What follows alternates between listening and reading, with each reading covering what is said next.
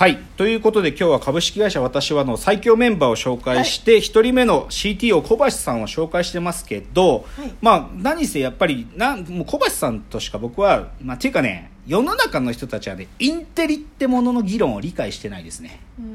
なんかね、さいなんか特に勘違いしてるのは最近こう論破みたいなさ、はい。なんかすぐそういう論破みたいなこと言うでしょ、違うんだよ。本当のインテリっていうのは、はい。このセッションでねすごいこのスイングしていって、うん。もうね一人ではいけなかったところまで議論がいけることがインテリの議論なんです。だから僕がなんかぶつける仮説ってのがね、はい。その仮説を否定されるとかじゃないんだよ。もうその仮説をもっと磨いていって、はい。2人だけでしかいけないこうたどり着けるうん。最高の高みに登っていく相手っつうのが、まあ、そのインテリのやつらがやるディスカッションパートナーなんですよ。そう。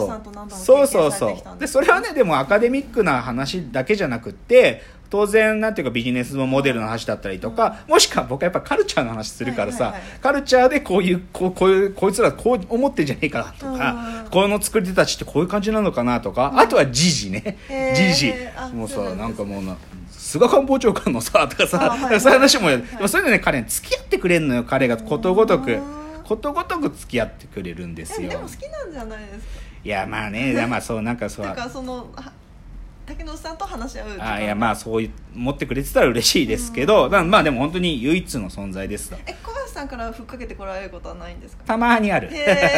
たまにある。そうそう。まあでもねまあそんな小橋さんはでも僕はね、さうん。まあ、小橋の野望っていうのを最後言いたいんだけど、はい。小橋さんはまあ生きてるうちにね必ず、はい。まあ、言語学の世界で僕はチョムスキーを超えるブレイクスルーを彼が生み出すと思っているのでうん。だから僕らがまあビジネスっていうかこの会社でやってることっていうのを彼がいつか理論化してでそれはきっとチョムスキーがやってきた仕事っていうのを超え出るというかチョムスキー言語学では捕まえられなかったものを彼から生まれるはずだと思っているのでうん。だからまあ小橋さんがね、まあ、いつかまあそう遠くないと思うけどうんそういうブレイクスルーは彼から必ず生まれるのでそのなんていうか近くね彼が表舞台に登場する日も近いでしょうと思うということでございます。はい一人目の心強いパートナー小橋さん。一人目が大はい、きすぎて、はい、そうですね。そうですねまあ、まあ、今日あと二人ご紹はい、介です。はいはいはいじゃあ二人目参りましょう。二人目はですね。第三の男杉本直哉。うん。いやーもうねここいつもまたね、い、や彼こそまあ僕と小橋さん創業メンバー以外で初の社員。あ。そう。だから3番目の社員、はい、そう最初の社員ですね。それが杉本さんなんですけども、まあねとにかく彼ははい。まあ面白いんですよ。面白い。でもね出会いはねあのね僕は、まあ、会社を作った後になんていうかなそれなりにあの人工知能系とかのイベントとかのリサーチはしてて、はい。どういう人たちがいるのかなっていうのをサーチはしてたのよ。はい。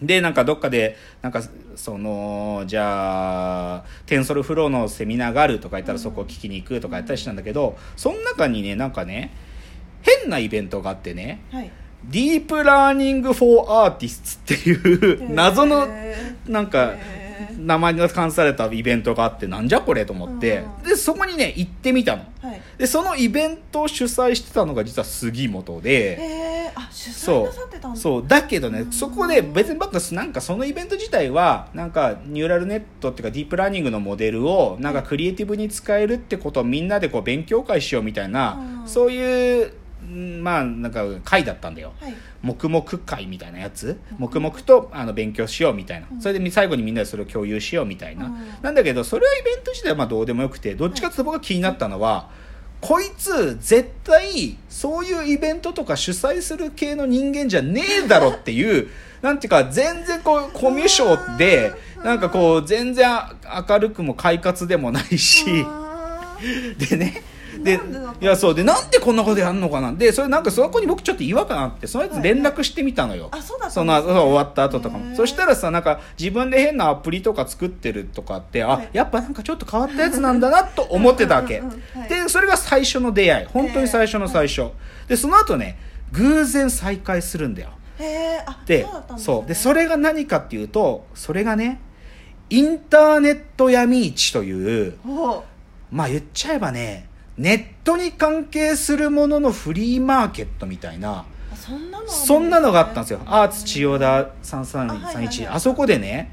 でそのインターネット闇市ってまず何かっていうと要はさっき言ったみたいにネットに関係するくだらないものをなみんなが作って売るみたいなそういうものなんだけど例えばねね。昔見たいいのでなんか Google Chrome のはい。アドオンの機能で、はい。どうでもいいねボタンっていうのを作ってる人がいて それは欲しい。あのそれ入れとくと Facebook 見てる時にそのどうでもいいねを押すとなんかあった見てたその Facebook の全ページにいいねがダダダダダダダって連打されるっていうのとか作れる作れるんだけどやれるんだけどそういうのを売ってるのがインターネット闇市。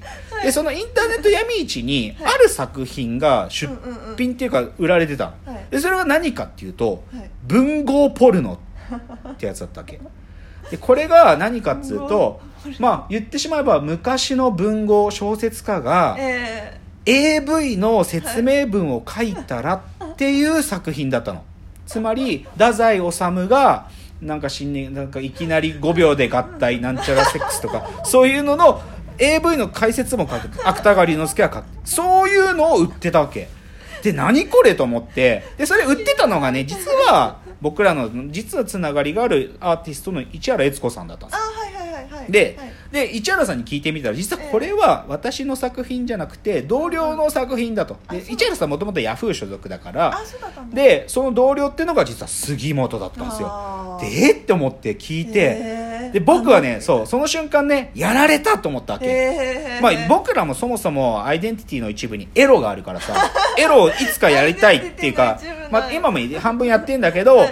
エロをやる、うんうんうん。やりたいっていうんだけどでもでエロで AI でっていう掛け算の時に、こもうね先越されたと思ったわけ。あもう自分たちでエロやったとしたらこいつのフォロワーになるしかないと思ったから、うんうんうん。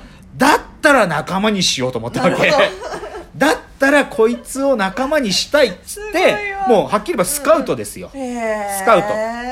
でもうもうとにかくその文豪ポルノっていうのを見せてくんねえかっつって、その持ってきてもらって、で文豪ポルノ見て「いいねいいね」っつってでそれでね「いいやっぱいいよ最高だ」っつって、うん。それででさ杉本さんさうちでちょっと仕事手伝わないとか言ってだから最初はね週末ベンチャー、えーあのいきなり社員じゃん。彼はまだヤフーで働いてたから。あそうだけど週末ベンチャーであの週末来てねいろいろ手伝ってくれてて、うん。そう。あそう働きながら文豪ポルノやばいですうねん、でもねそういうふうに週末ベンチャーでやっていく中でね、だんだんとなんかね、まあ、杉本さんもなんかこう僕らとやるの楽しいと思ってくれたのか、うんうんうん。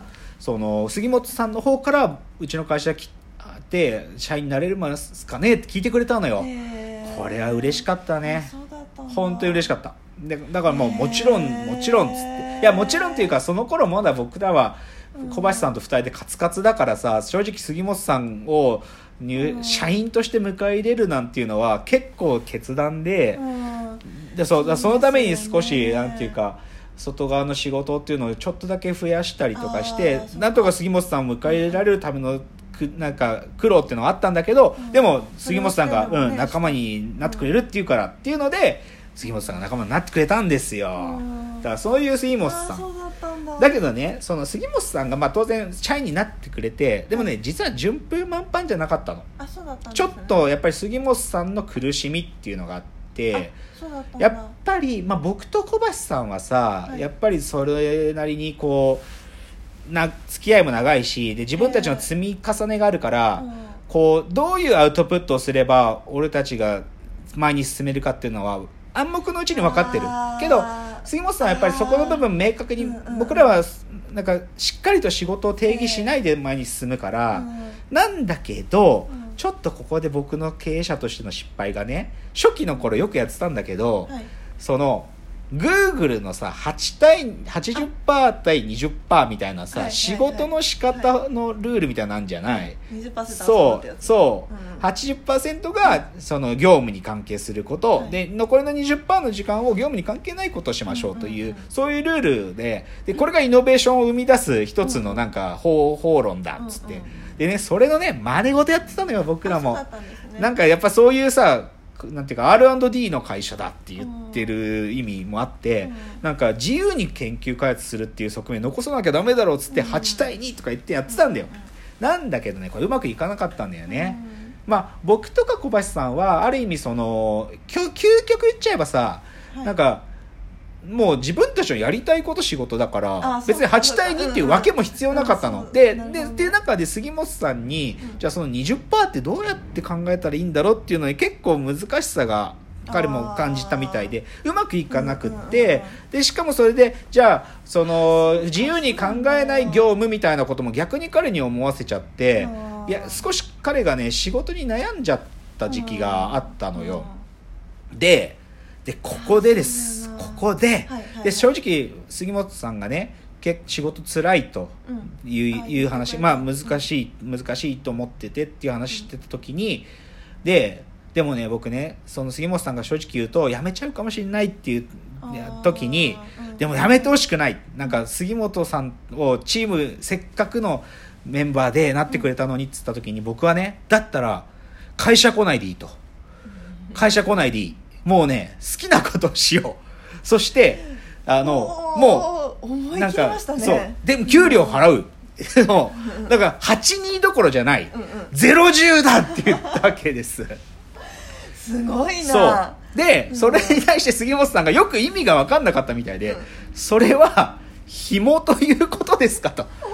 紐ということですかというリアクション。ちょっとじゃあこの紐とは何かって話をちょっと次のチャプターにも続きますね。